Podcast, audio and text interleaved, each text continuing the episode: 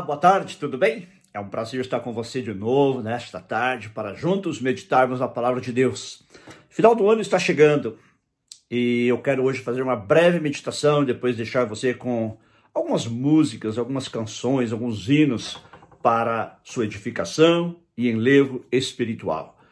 Pegue a sua Bíblia, abra comigo no Salmo 126.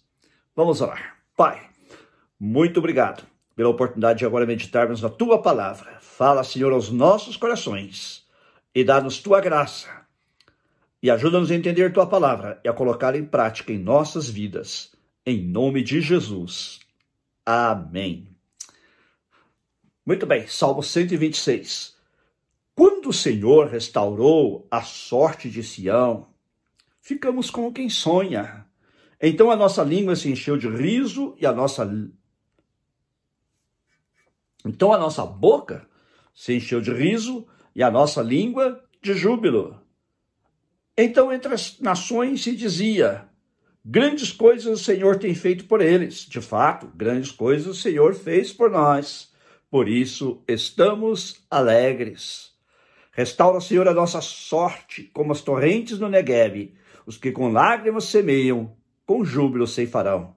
Quem sai andando e chorando enquanto semeia, voltará com júbilo, trazendo os seus feixes. Amém. Ontem eu preguei sobre o assunto que vou compartilhar com você e usei este salmo como base. Este salmo fala muito comigo, um dos meus salmos preferidos em toda a Bíblia, porque ele narra a libertação do povo de Israel de um cativeiro. Alguns estudiosos creem que o cativeiro a que se refere o autor aqui é o cativeiro da Babilônia. É possível que seja, não sabemos, mas de qualquer maneira se encaixaria perfeitamente na história do cativeiro da Babilônia. Por falar no cativeiro da Babilônia, o que foi esse cativeiro? Foi um período em que o povo de Deus, o povo de Israel, foi levado como cativo para Babilônia. Foram exilados lá pelo rei Nabucodonosor, de quem você possivelmente já ouviu falar, foi um dos grandes reis, possivelmente o maior rei de Babilônia. Ele atacou Israel, na verdade, Judá se chamava naquela época, o Reino do Sul, porque o Reino do Norte havia sido destruído pelos assírios, e ele atacou em três ocasiões, e na última ele destruiu completamente Jerusalém. A história diz ano 587 ou 586 a.C.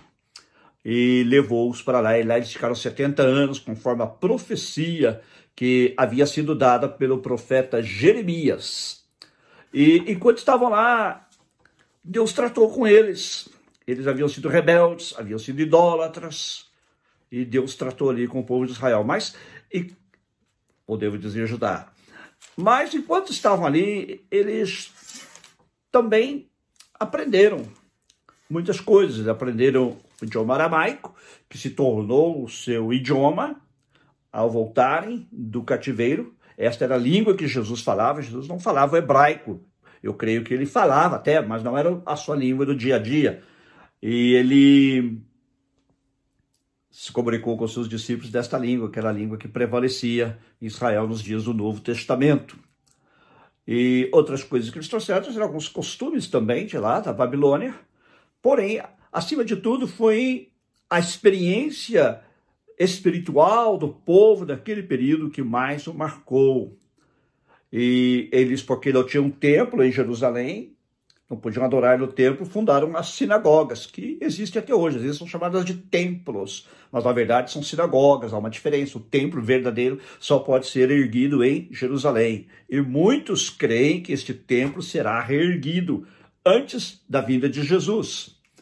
E aqui no Salmo 137 eles descrevem o seu estado de espírito enquanto estavam no cativeiro. Mesmo que os, o cativeiro do Salmo 126 seja outro, creio que o estado de espírito era o mesmo. Eles dizem assim no Salmo 137: Às margens dos rios da Babilônia, nós nos assentávamos e chorávamos, lembrando-nos de Sião, dos salgueiros que lá havia, pendurávamos as nossas harpas pois aqueles que nos levaram cativos nos pediam canções, e os nossos opressores queríamos, queriam que fôssemos alegres, dizendo: Cantem para nós um dos cânticos de Sião.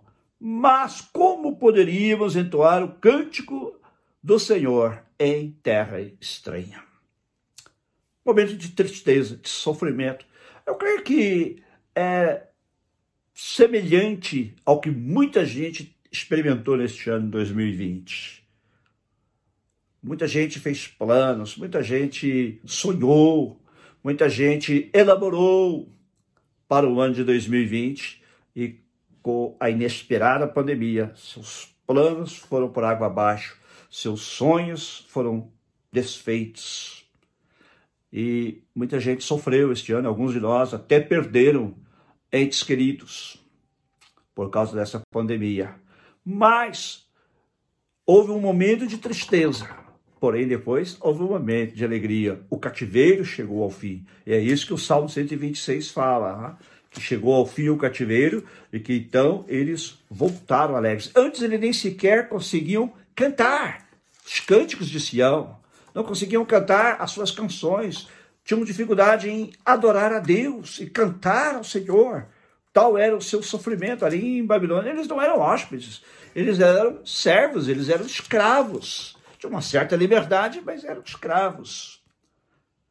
Porém, um dia Deus usou o rei Ciro para tirá-los do cativeiro. Ciro derrotou os babilônios, conquistou o Império Babilônico, incluindo a terra da Palestina, onde estava o reino de Judá, e autorizou o povo de Deus a voltar à sua terra. É disso então que trata o Salmo 26 da volta. Antes tristeza, antes sofrimento, agora alegria, agora prazer, quando o Senhor restaurou a sorte de Sião, poderia ser traduzido quando o Senhor nos fez voltar do cativeiro a Sião, ficamos como quem sonha. Então a nossa língua se encheu de riso, a nossa boca se encheu de riso e nossa língua de júbilo. Entre as nações se dizia: grandes coisas o Senhor tem feito por eles. De fato, grandes coisas fez o Senhor por nós e por isso estamos alegres. Que maravilha! E você, ao olhar agora para o ano de 2020 em retrospectiva, você está triste ou você está feliz? Ontem eu compartilhei três razões ou três propósitos pelos quais devemos olhar para trás, para o ano de 2020.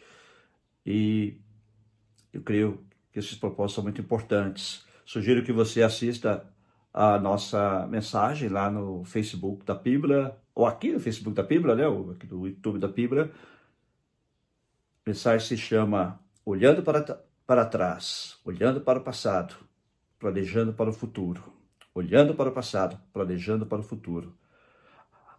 Jesus disse que quem lança mal orado não pode olhar para trás, porque se olhar para trás, não será apto para o reino de Deus. Mas aqui ele não se referia a olharmos para o passado, para aprendermos lições. Então é muito importante que nós olhemos para trás com estes três propósitos. Primeiro é recordar, recordar o que aconteceu, estes altos e baixos que nós tivemos no ano de 2020. Foi como uma alto, baixo, alto, baixo. Um dia eu descrevi também minha única experiência da vida com uma montanha-russa. Sou muito chegado, mas um dia me arrisquei em ir em uma e aprendi que não é para mim. Mas eu me diverti, apesar de tudo que passei lá em cima. E tem até uma foto, eu brinquei outro dia quando mencionei isso na igreja, né? meu cabelo todo em pé, igualzinho aqueles desenhos animados, quando o camarada leva um susto, assim estava o meu cabelo. E o ano de 2020 foi assim, né? abre, fecha, abre, fecha, pode, não, não pode, Pode, não pode. Um ano de muitas contradições, inclusive, muita exploração política da pandemia. Mas, de todo modo, claro, existe uma pandemia e nós todos fomos afetados, em maior ou menor medida, por ela. Mas devemos olhar para 2020 para recordar e para nos perguntar o que aprendemos, o que aprendemos quais foram as lições. Por isso, mais uma vez, eu recomendo que você assista a mensagem. Não quero repetir a mensagem aqui. Mas, acima de tudo, o que nós aprendemos é que Deus é fiel, Deus é leal. Ele nunca nos abandonou, ele nunca nos deixou. Ele nunca nos deixou. Ele todo momento esteve conosco conforme as suas promessas. Ele diz: Eu nunca te deixarei, nem jamais te abandonarei. Esta promessa é repetida, ou seja, ela é dita mais de uma vez na Bíblia. E também a promessa do Senhor Jesus: Eis que estou com vocês todos os dias até o fim dos tempos. Ele também prometeu estar conosco. E quando olhamos para trás, podemos nos alegrar no fato de que Jesus esteve conosco nos momentos mais difíceis, como também nos momentos de alegria que tivemos. Aleluia. Segunda coisa, segundo propósito pelo qual devemos olhar para trás é para avaliar, não é? Como é que eu reagi a todas estas mudanças abruptas da minha vida, na vida da minha família, na vida dos meus amigos, no meu trabalho, no meu comércio, no meu negócio. Como estas mudanças me afetaram? E eu cresci ou fiquei estagnado neste período? ou eu diminuí até. Ah, muita gente se apavorou, perdeu a esperança e, infelizmente, eu poderia dizer assim, diminuiu. Outros permaneceram estagnados. Vamos ver o que vai acontecer e ficar esperando. Mas alguns aproveitaram. E, como eu disse, crise é também oportunidade. Tempo de crise é também tempo de oportunidade. Muitos então tiraram proveito da crise, fizeram cursos, melhoraram, a sua performance pessoal, melhoraram sua vida pessoal e melhoraram também sua vida profissional e puderam galgar novos limiares, galgar passos mais altos, um estilo de vida melhor para si e para a sua família. Aqueles que têm família, muitos melhoraram até os seus rendimentos para abençoar sua família. Eu li esta semana em jornais brasileiros que comércio na internet no Brasil aumentou 47% no primeiro semestre de 2020. Brasil, país que normalmente associamos com crises. E esta foi uma grande crise, está sendo ainda uma crise, mas muita gente aprendeu a lidar com a crise e a crescer nos seus negócios. É? Eu estou falando apenas de companhias grandes, de acordo com estes jornais e também vi alguns vídeos sobre isso. Ah, o crescimento foi também dos pequenos, muitos comerciantes pequenos. Eu li a história de uma senhora no bairro do Sacomã, do Ipiranga, em São Paulo, uma área até conhecida minha, porque eu morei naquela região, e era uma pequena loja. Né? Ela era ajudada pelo marido, mas a loja era dela, ela tinha algumas uh, colaboradoras, como ela disse, e ela falou: agora todos vão perder o emprego, porque não vão ter mais condições de pagar. Mas ela começou a vender na internet. Hoje, o forte da sua loja é a internet. Ela, inclusive, perdeu tudo, porque entraram na sua loja roubaram tudo. Até o balcão levaram. E as mercadorias, mas Deus deu a ela a graça. E ela pôde dar a volta por cima. E seu negócio está indo bem. Está vendendo tanto da internet como também da sua loja física. Também outra coisa que cresceu muito no Brasil foi o número de empregos. Em novembro, em plena pandemia, em plena crise, houve 414 mil novos empregos. Se diz assim, ah, muita gente também perdeu emprego. É verdade, mas novos empregos é a diferença entre novas contratações, que passaram de um milhão e meio, e as demissões, que chegaram a mil, um milhão cento e poucas mil. Então, a diferença deu 414 mil novos empregos. Então, se estes empresários contrataram, é porque eles viram alguma coisa na crise que para eles era uma oportunidade. E você? Que oportunidades você teve e que oportunidades você aproveitou. Eu, por exemplo, este ano é, resolvi contratar, para dizer, um mentor. Hoje eu tenho um mentor que está me ajudando a colocar algumas coisas da minha vida em dia, em ordem, não é? minhas finanças e outras áreas da minha vida. Eu também ganhei de presente agora no Natal de uma família querida da nossa igreja, uma mentoria também com outro mentor por todo o ano de 2021 eu pretendo fazer essa mentoria. Sei que alguns de nós resistem, eu mesmo tenho problema às vezes com essa palavra coach, né? mas o coaching em si não é mal, mas eu prefiro usar mentor e mentoria. O, nem todo mentor é o coach, embora todo coach trate de ser o mentor, mas o mentor é uma coisa mais pessoal. Né? E eu tenho esse, esse mentor que é meu amigo, e fizemos um contrato e ele está já trabalhando comigo. Eu já vi algumas melhoras. Por exemplo, já liquidei um cartão de crédito que eu devia com a sabedoria que esse meu amigo adquiriu ao longo dos anos que Deus lhe deu. Ele agora está ajudando outras pessoas, inclusive a mim. E você? E, e, e, espiritualmente, você cresceu, ficou estagnado ou diminuiu? Muita gente fez muitas promessas a Deus na hora do aperto, na hora do vamos ver, né? E, ah, agora eu vou servir a Deus com fidelidade. Senhor, se o Senhor me tirar dessa, eu vou te servir. E depois esqueceu essas promessas, promessas vazias. Gente, Deus não se deixa enganar. É? A Bíblia diz que Deus ele não se deixa enganar. Que nós semeamos, nós também colheremos. E é exatamente isso que fala aqui o final do, do Salmo, eu já vou chegar lá. É? Aquilo que semeamos é o que colhemos. Não tem dúvida, se você plantar feijão, você vai colher feijão, não vai colher café. Quem é do interior, como eu, sabe muito bem disso. Não é?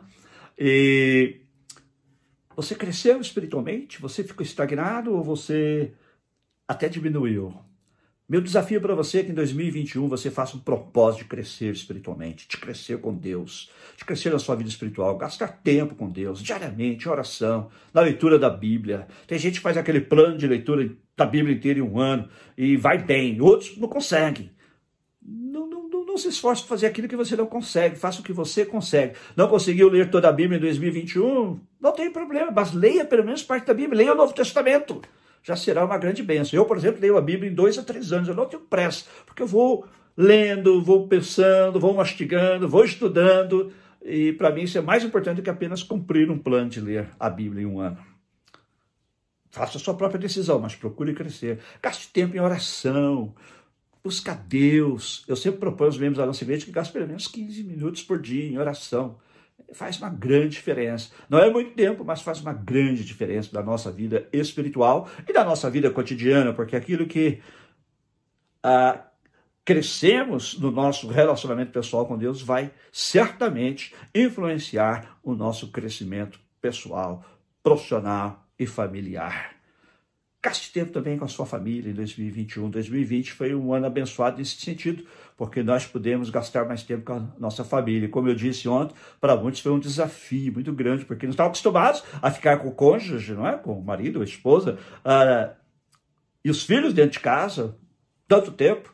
Para outros foi uma benção. E para a maioria, eu creio, foi ambos. Foi um desafio e, ao mesmo tempo, foi uma benção. Invista mais sua família em 2021.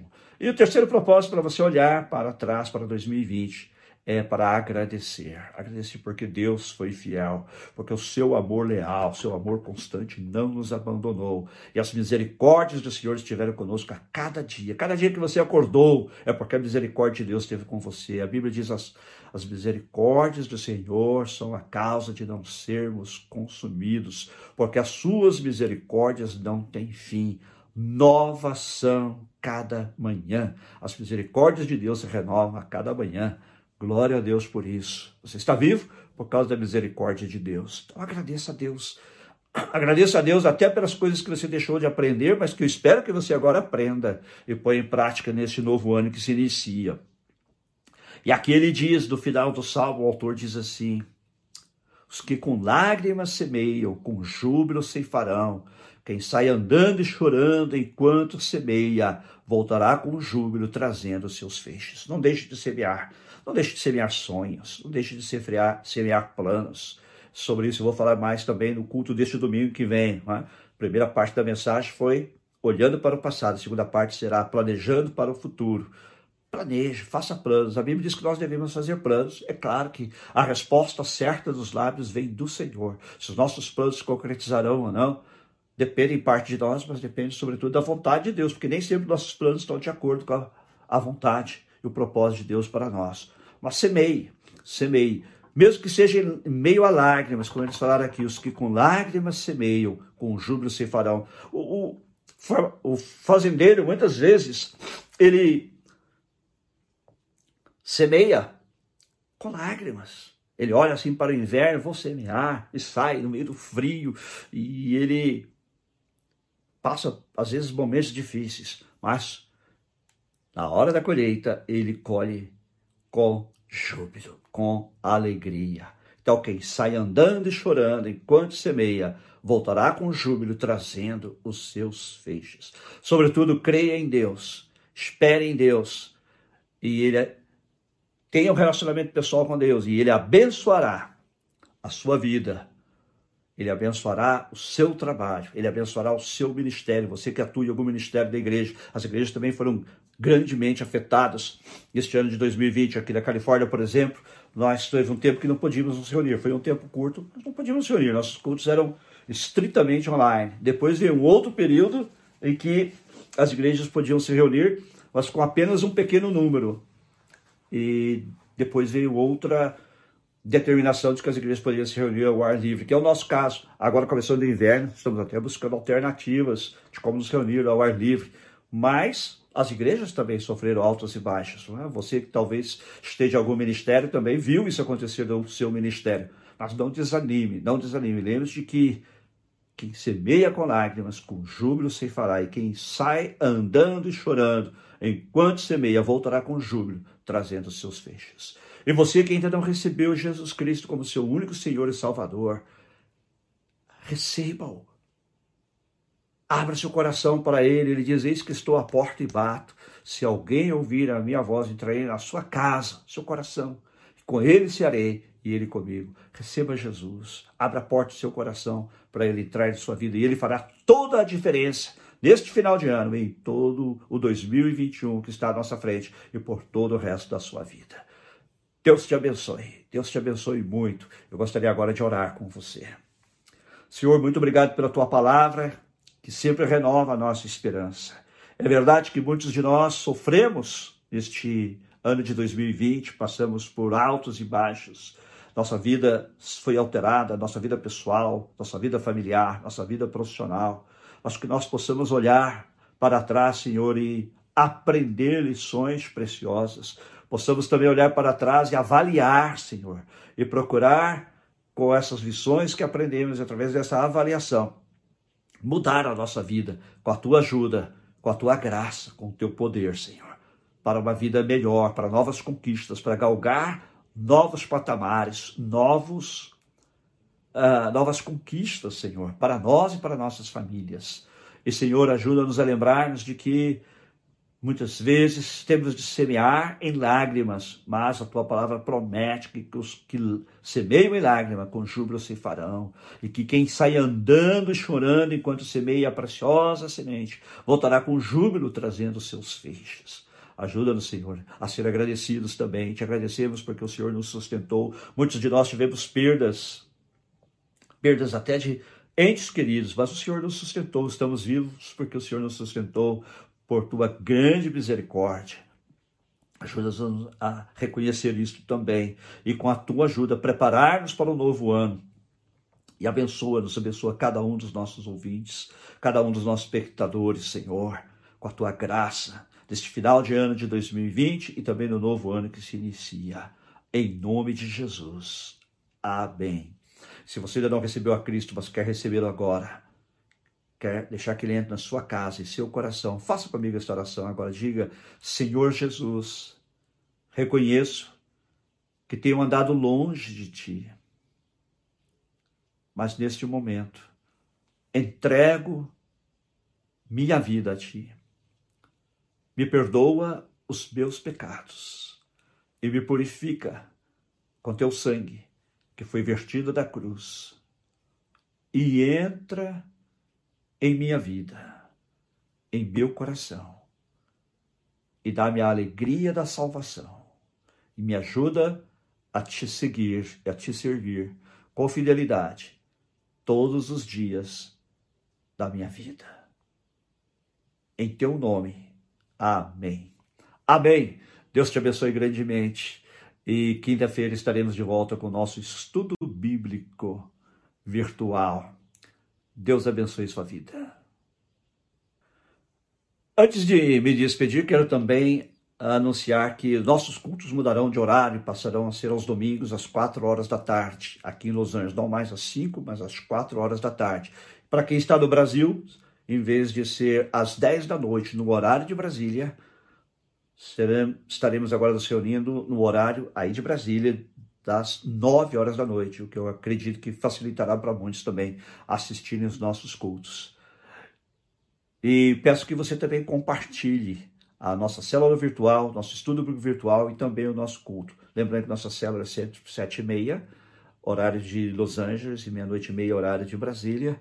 Nosso estudo virtual, mesmo horário, e o nosso culto, então, agora no novo horário, 4 horas da tarde, 9 horas da noite, horário de Brasília.